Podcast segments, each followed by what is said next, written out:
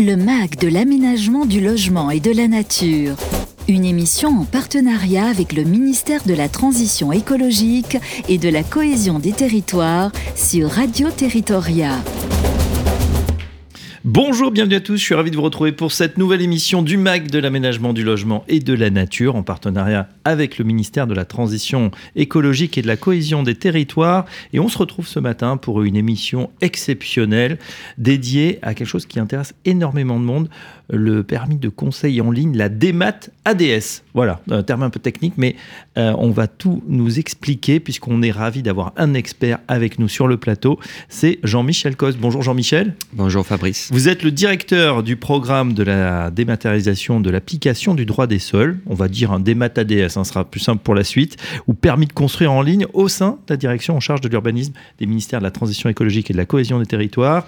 Et puis on est également en, en compagnie d'Hélène Hélène Parmentier. Bonjour Hélène. Bonjour Fabrice. Vous êtes chargée de la mission mobilisation des territoires, également à la DGLN, au sein du ministère. Et comme à chaque nouvelle émission, eh bien, on rappelle que cette émission est en direct, donc n'hésitez pas à poser toutes euh, vos questions à notre expert et on les prendra à la fin de l'émission. Ça existe, alors je vous le dis, hein, c'est dans le chat euh, de la radio. Si vous êtes connecté, n'hésitez pas à poser vos questions, on les prendra en direct tout à l'heure. Jean-Michel, bonjour, ou plutôt rebonjour, puisque c'est votre, c'est votre, une nouvelle participation à cette émission. On est ravi de vous recueillir. C'est la 24e émission euh, dédiée au, programme DEMAT ADS. Et c'est aujourd'hui une émission consacrée au bilan de l'année passée, aux perspectives du programme pour l'année à venir. Euh, c'est vrai qu'on est maintenant deux ans après l'échéance du 1er janvier 2022, une date à laquelle toutes les communes devaient être en mesure de recevoir sous forme électronique les demandes d'autorisation d'urbanisme. C'est le fameux principe de la saisine par voie électronique. Les communes de plus de 3500 habitants sont soumises à une seconde obligation puisqu'elles doivent également assurer l'instruction des demandes sous forme dématérialisée comme le prévoit la loi Elan. Alors voilà, deux ans après, où est-ce qu'on en est? Est-ce que ces obligations, ces deux obligations sont entrées en vigueur? Euh, Quel est le bilan qu'on peut dresser pour la période écoulée, euh, Jean-Michel Coste? Merci Fabrice pour cette question. Alors euh, pour rappel, hein, les différentes composantes de la suite XO, donc AU pour autorisation d'urbanisme sont opérationnels donc depuis mai 2021. Euh, il y a quatre composantes majeures hein, de cette suite. Il y a d'abord ADO. ADO, c'est en fait une application disponible sur le portail servicepublic.fr qui permet aux pétitionnaires de constituer un dossier en ligne en étant guidés. On a ensuite Rio. Euh, Rio, euh, c'est pour en fait les communes au RNU, donc qui n'ont pas de document d'urbanisme, pour les doter d'une interface pour la réception des demandes. On a enfin Aviso. Euh, Aviso, donc c'est pour les avis euh, relatifs aux autorisations d'urbanisme. C'est un outil donc pour les services consultables qui n'ont pas encore accordé leur outil métier à plateau.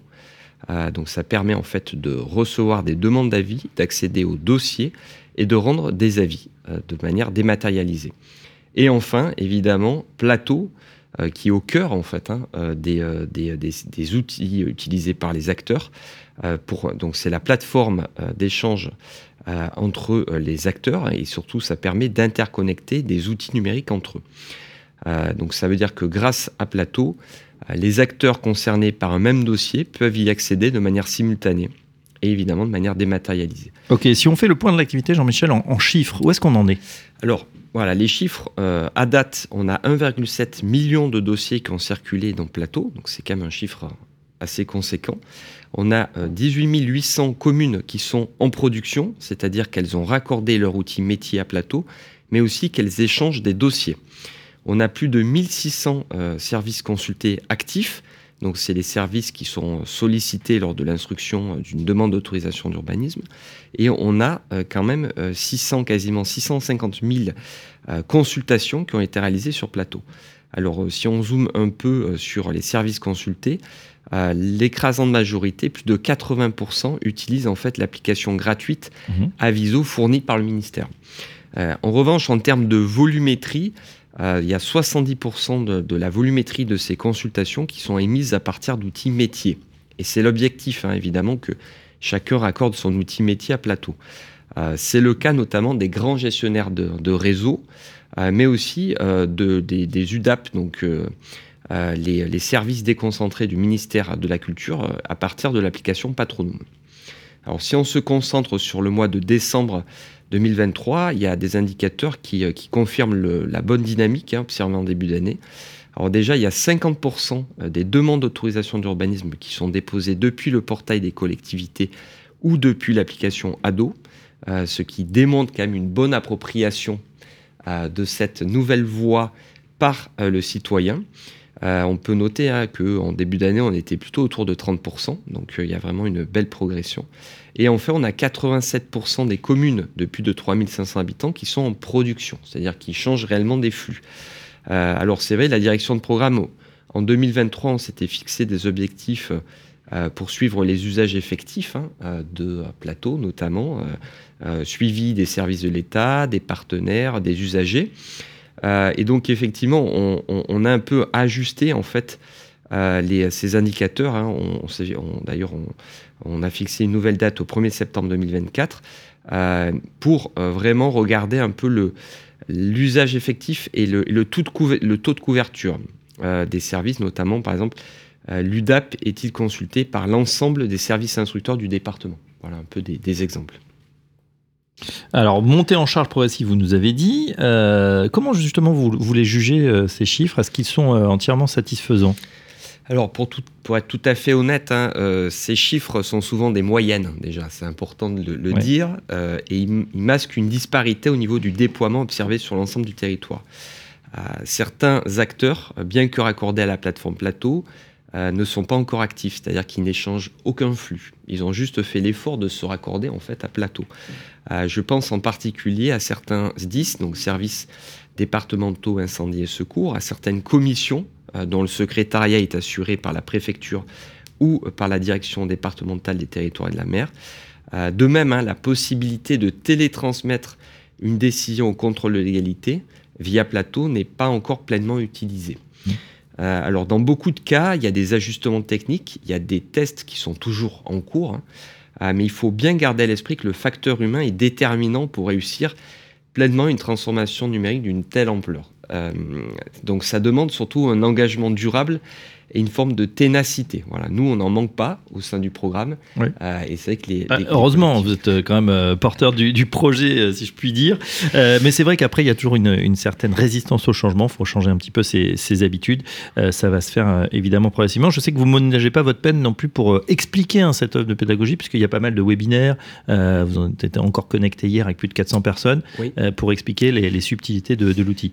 Oui, tout à fait. Alors, euh, déjà, en termes d'accompagnement, euh, effectivement, euh, on l'a déjà dit à l'antenne, hein, on, a fait deux choix. Premier choix, en fait, on a des visites dites institutionnelles, où là, on va rencontrer, en fait, la DDTM, qui est vraiment la chef d'orchestre hein, du déploiement au niveau, au niveau local. Lors de ces rencontres, bah, sont présents aussi les différentes commissions, le contrôle de l'égalité, l'UDAP, le SDIS, euh, mais aussi euh, les agents en fait. de, on va avoir aussi les agents de collectivité aussi dans le département. on a fait 13 déplacements en 2022 et 9 en 2023, donc on essaie de couvrir quasiment toute la France. Et ensuite aussi, on participe à des clubs dits, donc des clubs ADS ou des maths ADS. donc là, c'est pour aborder des problématiques locales avec l'ensemble des, des, acteurs. Alors du coup, c'est vrai que ça permet euh, en séance, des fois, de, euh, bah, de débloquer des situations. Euh, des fois, bah, l'UDAP dit bah, écoutez, là, ça y est, moi, je suis en capacité maintenant de recevoir des dossiers de, manière dématérialisée. Vous pouvez me solliciter. ou sinon, quand un acteur cherche à réaliser des tests avec un autre acteur, eh ben, on, peut trouver des volontaires. Alors moi, personnellement, j'encourage mes équipes à effectuer ce type de, déplacement parce que ça, apporte une véritable dynamisme et aussi ça, permet de, comprendre les problématiques terrain. Ça, c'est important de le, de le souligner. Pour nous, c'est un formidable levier hein, pour fluidifier les relations. Euh, on a fait 15 clubs en 2023 et on va continuer évidemment en 2024. 15 clubs des maths donc déjà réunis, c'est ça Oui, tout à fait. Euh, et ça, ça va augmenter. Euh, on parle beaucoup aussi des DDTM comme relais locaux de la dématérialisation auprès des autres acteurs. Euh, les agents dans des DDTM sont aussi instructeurs. Est-ce que des actions vont être menées en 2024 pour faciliter leur travail? Alors, il faut déjà rappeler hein, qu'il y a quand même quasiment 8% des permis au niveau national qui sont instruits par les DDTM, effectivement. Donc, effectivement, depuis 2022, on a procédé à des évolutions de l'outil utilisé par les DDTM, qui est ADS 2007. c'est un logiciel donc d'aide à, l'instruction. On, a, on, a, fait des, voilà, des, des ajouts de fonctionnalités comme euh, ça permet de gérer maintenant les retraits, les prorogations, les euh, sursis aussi à statuer dématérialisés.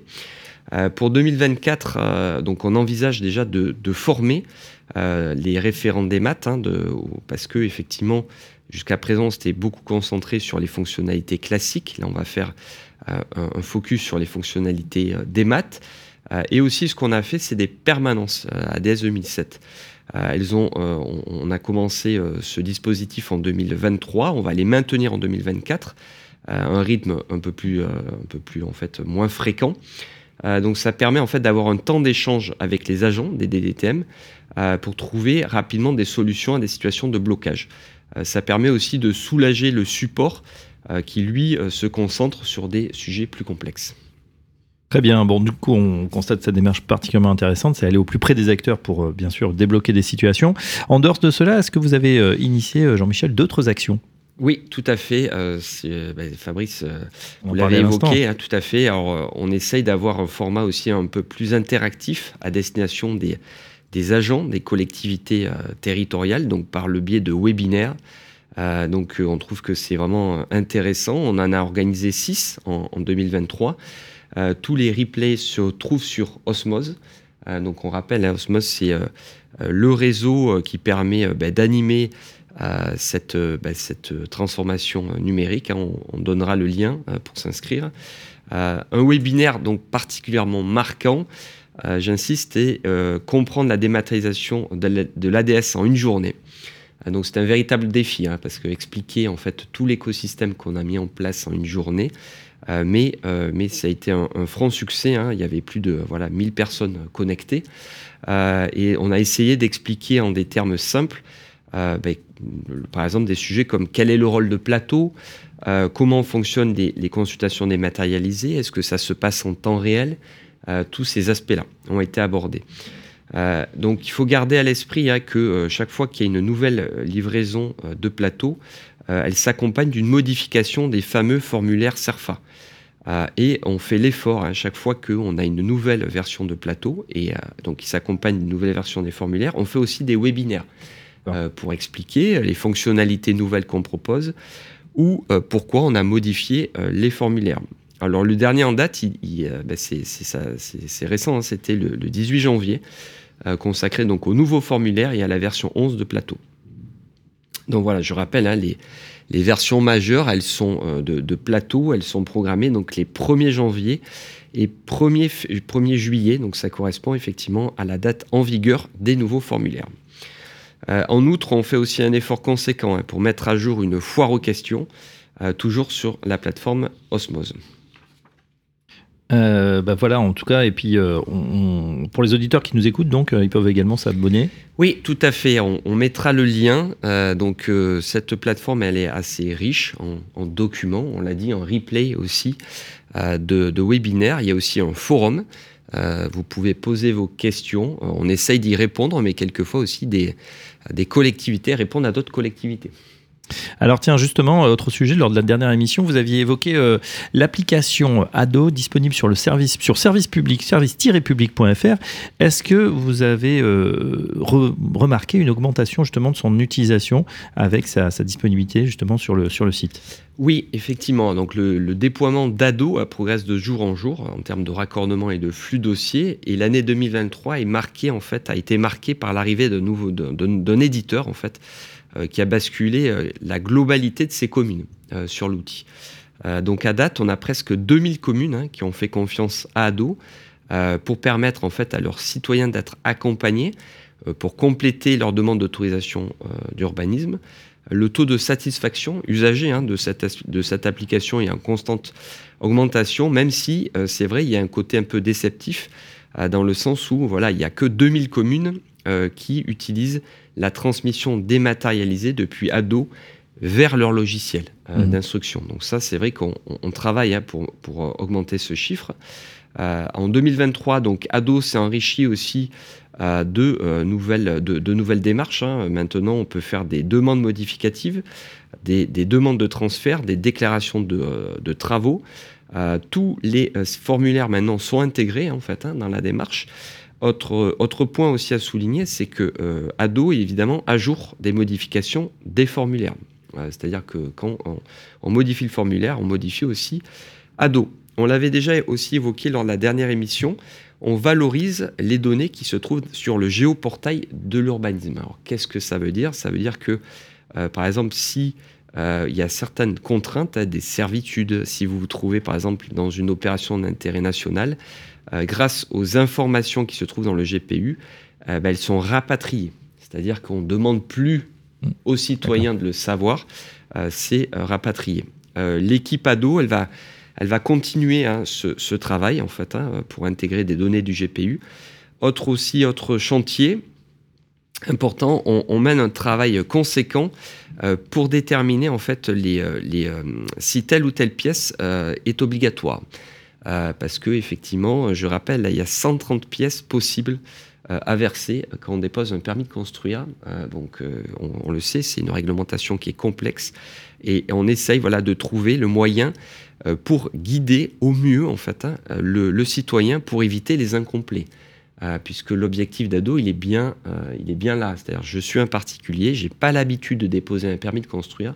Je vais être guidé et notamment pour me dire quelles pièces je dois fournir. 130 pièces jointes. Oui, oui, oui, tout à fait. Euh, voilà, quand on regarde le code de l'urbanisme, euh, il est relativement épais. Euh, et, effectivement, il porte aussi des réglementations dites connexes. C'est-à-dire que bah, quand on dépose un permis de construire, on doit aussi fournir, par exemple, une attestation pour vérifier si on respecte la règle sismique. par exemple, voilà, des exemples en fait de pièces qui accompagnent un permis de construire. Bon, bah, j'espère que ça ne découragera pas trop quand même ceux qui, euh, ceux qui nous écoutent. En tout cas, euh, c'est fait de la meilleure façon possible pour, euh, pour vous guider.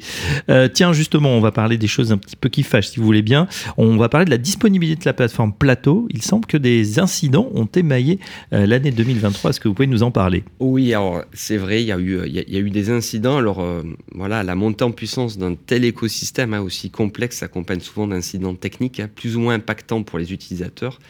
Euh, alors, les incidents se sont beaucoup concentrés sur le versement des fichiers. Euh, c'est-à-dire, quand je dépose un permis de construire, je vais euh, verser effectivement des, pièces, les fameuses pièces, sous la forme de fichiers. pour autant, en fait, les causes de ces incidents ont été chaque fois différentes. alors, pour l'agent en collectivité ou en DDTM, c'est le même résultat, c'est-à-dire qu'il ne peut pas partager le dossier via plateau. Alors, euh, on a été contraint en, 2024, euh, pardon, le, 24 août 2023, à déclencher une, réunion de crise, hein, c'est-à-dire qu'on réunit tous nos partenaires, hein, c'est-à-dire les éditeurs euh, des solutions des collectivités territoriales, le ministère de l'Intérieur, le ministère de la Culture, la DGCL. et bon, là, dans, le cas, on a, réussi à résoudre rapidement l'incident, mais on aurait pu déclencher un plan de continuité d'activité euh, pour euh, éviter en fait euh, bah, une, rupture de, une rupture de service. bon, grâce à une bonne collaboration en fait avec les éditeurs notamment, on a, réussi à redresser des dossiers, tout est rentré dans l'ordre. ça prouve en fait qu'on on doit être attentif hein, à la supervision de cet écosystème. C'est pas simple. On, y travaille. Je rappelle aussi que, l'accès à plateau n'est pas direct. on passe par un, sas de sécurité dont la maîtrise d'ouvrage est assurée en fait euh, par l'AIFE, hein, donc euh, l'Agence interministérielle pour, les finances de l'État.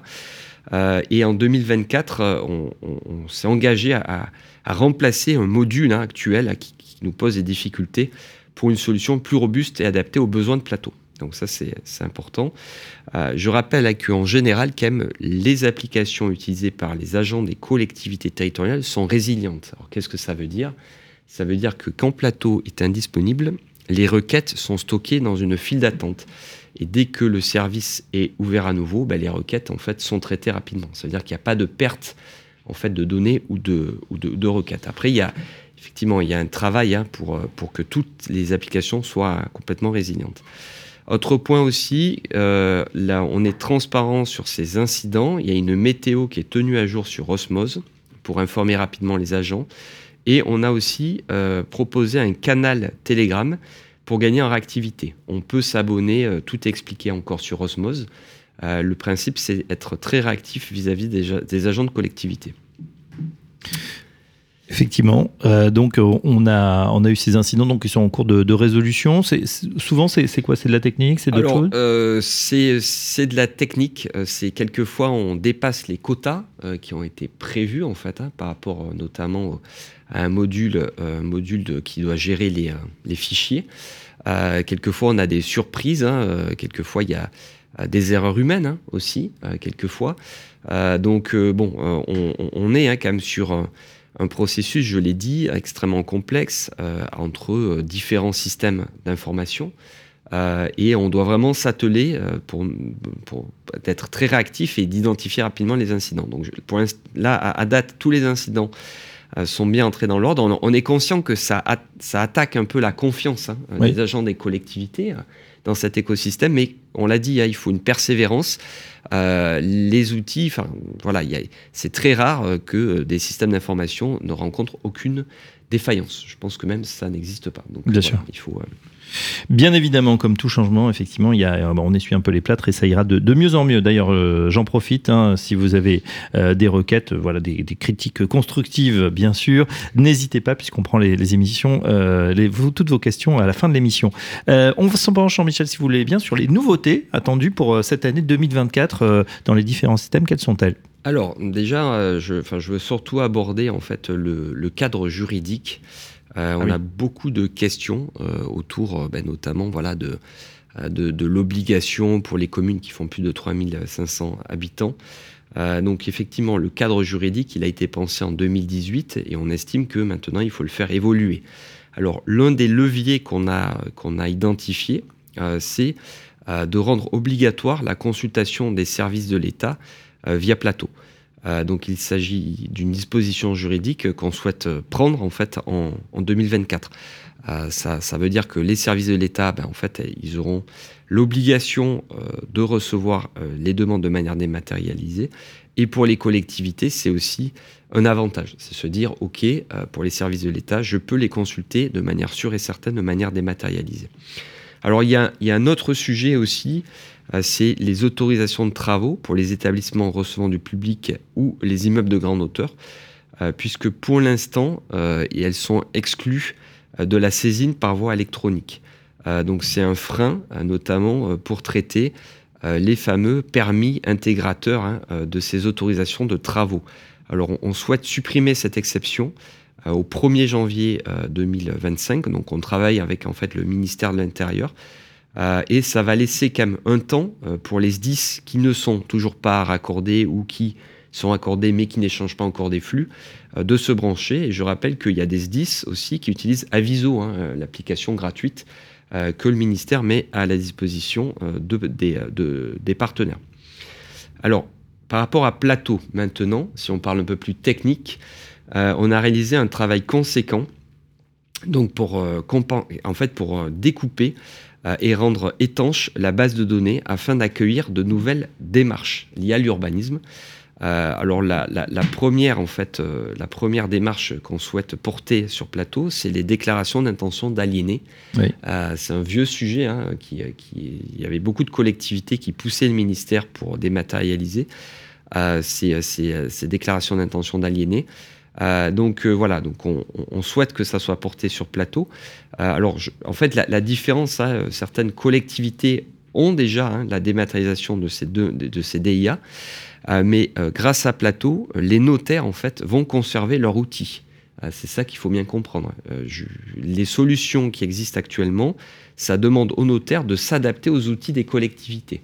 ce qui n'est pas vraiment dans le sens de, de, de notre conception de la, dématérialisation, On souhaite que chaque acteur conserve son outil. Euh, et donc, on, voilà, on, envisage des premiers tests techniques euh, au premier semestre 2024 hein, euh, et une ouverture en fait officielle au 1er janvier 2025. donc voilà, nous, lors d'ailleurs du webinaire hein, du, 18 janvier, on, a précisé ce calendrier par rapport au DIA. Donc je vous encourage une nouvelle fois à, le, regarder sur Osmose. Ben voilà pour ce descriptif euh, et ce retour d'expérience finalement après euh, deux ans après euh, l'entrée en vigueur des, des nouvelles lois, on, voit hein, quand même que ben voilà ça avance bien, les gens sont connectés. Maintenant il faut s'y mettre et puis c'est vrai que c'est toujours un peu compliqué quand on est habitué, on le disait, à certains outils de devoir ben voilà se raccorder. Mais vous le faites et vous allez le faire de, de manière de plus en plus fluide et, et, et sans couture, j'allais dire. Voilà, on va se pencher Hélène si vous le voulez bien tout de suite vers les questions des auditeurs. Le MAG de l'aménagement du logement et de la nature, on répond à vos questions. Alors Hélène, dites-nous, est-ce que le, sujet de cette démat ADS a, provoqué des, questions chez nos auditeurs oui, tout à fait, Fabrice. Des questions et puis des retours euh, terrain, et c'est précieux, ça aussi, on va les, remonter hein, auprès des, équipes. Euh, nous avons également mis le, lien hein, sur l'espace osmose et les ressources utiles que Jean-Michel présentait euh, tout à l'heure. Alors peut-être une, une première question. Alors c'est un sujet qui a, été abordé hein, dans, dans, les échanges au préalable, mais est-ce que la possibilité de l'instruction dématérialisée sera clairement inscrite dans le code alors, euh, c'est déjà inscrit dans le, code, en fait. Hein, euh, il y a l'article donc L423-3 euh, du Code de l'urbanisme qui précise donc que les collectivités territoriales de plus de 3500 habitants doivent disposer d'une téléprocédure spécifique pour permettre le dépôt et l'instruction dématérialisée. Donc ça, il y a déjà un cadre qui a été posé par la loi Elan euh, et par ailleurs, il y a un cadre plus général, en fait, hein, euh, qui a été évoqué, hein, de le droit pour les citoyens de saisir par voie électronique l'administration. Euh, et ce cadre est défini dans le code des relations entre le public et l'administration. C'est un code, en fait, qui définit le principe général de ce fameux droit SVE.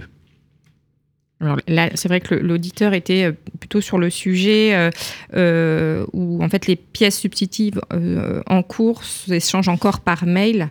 Donc est-ce que ça, ce sera Alors si on parle en fait des, des pièces, des pièces par exemple lors de lors de l'instruction peut-être, c'est ce que veut mm. évoquer l'éditeur. Mm-hmm. Alors on, on, a mis, il y a des billets de blog euh, sur Osmos aussi. Il y a une, jurisprudence très intéressante du Conseil d'État euh, euh, qui, a précisé en fait que peut faire en fait un, demandeur lors de l'instruction d'un permis de construire. le Conseil d'État a précisé dans quelles conditions un particulier peut déposer une pièce lors de l'instruction de son dossier. C'est-à-dire, en gros, il est venu déposer son dossier soit la mairie, soit en passant par le portail de la collectivité. Euh, et il rajoute une pièce de manière spontanée. Euh, donc ça, c'est une pratique en fait qui est reconnue hein, par, le, Conseil d'État. Euh, et ça veut dire que les outils des collectivités doivent le permettre. nous, ce qu'on peut faire, on peut le préciser, puisqu'on a, on a suite j'ai parlé du cadre général, et après, la, fameuse téléprocédure est définie dans un arrêté. L'arrêté, on peut le faire évoluer et on pourra préciser effectivement euh, que euh, les téléprocédures doivent être en capacité euh, effectivement de recevoir en cours d'instruction des pièces. C'est une pratique plutôt de bonne administration. on sait que certains outils de collectivité ne le permettent pas encore. Donc il faut aussi que les collectivités se retournent vers leurs éditeurs hein, de solutions pour leur dire, voilà, il y a cette jurisprudence et, et, donc il faut adapter l'outil à l'évolution du droit. Alors on a, oui, on a plusieurs euh, questions, euh, peut-être des précisions à apporter sur euh, l'archivage électronique. Qu'est-ce qu'il est possible de faire? Qu'est-il prévu? Alors, un vaste sujet, hein, ça, ça revient souvent. Alors c'est un sujet effectivement qui revient souvent. Alors déjà, je commence par dire que Plateau n'est pas un système d'archivage électronique au sens de, des normes. Hein. et, les normes, elles sont définies euh, par le service interministériel des archives de France. C'est un service qui dépend du ministère de la, Culture. Euh, et euh, que effectivement, on reste quand même, chaque collectivité est responsable de son archivage. Donc ça, c'est un principe général. nous, côté direction du programme, on réfléchit à une solution pour les dossiers instruits par les services de l'État. On souhaite en fait utiliser une solution proposée par le ministère de la Culture qu'on souhaite raccorder à Plateau, euh, et on réfléchit évidemment à mutualiser ces efforts puisque effectivement c'est assez coûteux, hein, un système d'archivage électronique est assez coûteux. donc on, est, en train de réfléchir à la construction d'une solution qui pourrait être mutualisée ben, pour, pour les collectivités territoriales volontaires. Donc on, réfléchit avec le, fameux service interministériel des archives de France. Hein. on n'a pas fini, c'est un sujet qui est complexe euh, et qui vient aussi euh, s'intercaler par rapport à des priorités du programme. J'ai parlé des DIA. Euh, donc effectivement, pour nous, la priorité, c'était d'ouvrir plateau vers de nouvelles démarches. l'archivage, voilà, l'archivage, c'est quand même une, c'est vrai que c'est une obligation, mais aussi je précise que plateau stocke, attention, il n'archive pas, hein, j'ai bien dit, il stocke sur 10 ans les demandes qui sont déposées par les collectivités. Donc ça nous laisse un peu de temps. Il ne faut, il faut, il faut pas non plus attendre euh, la dernière minute, mais mhm. ça nous laisse quand même un peu de temps pour la réflexion. Autre remarque, question euh, Une question euh, sur le, les SDIS. Est-ce qu'ils sont dans l'obligation d'utiliser la démat au 1er janvier 2025 Alors, oui, en fait, ce qu'on va faire, c'est on va supprimer l'exception, je l'ai dit, hein, pour les autorisations de, travaux ERP hein, e. Donc ERP, établissement recevant du public et immeuble de grande hauteur. On, va donc supprimer cette exception, donc ils seront obligés de recevoir, sachant que ils seront aussi parmi les services qui devront être consultés via plateau.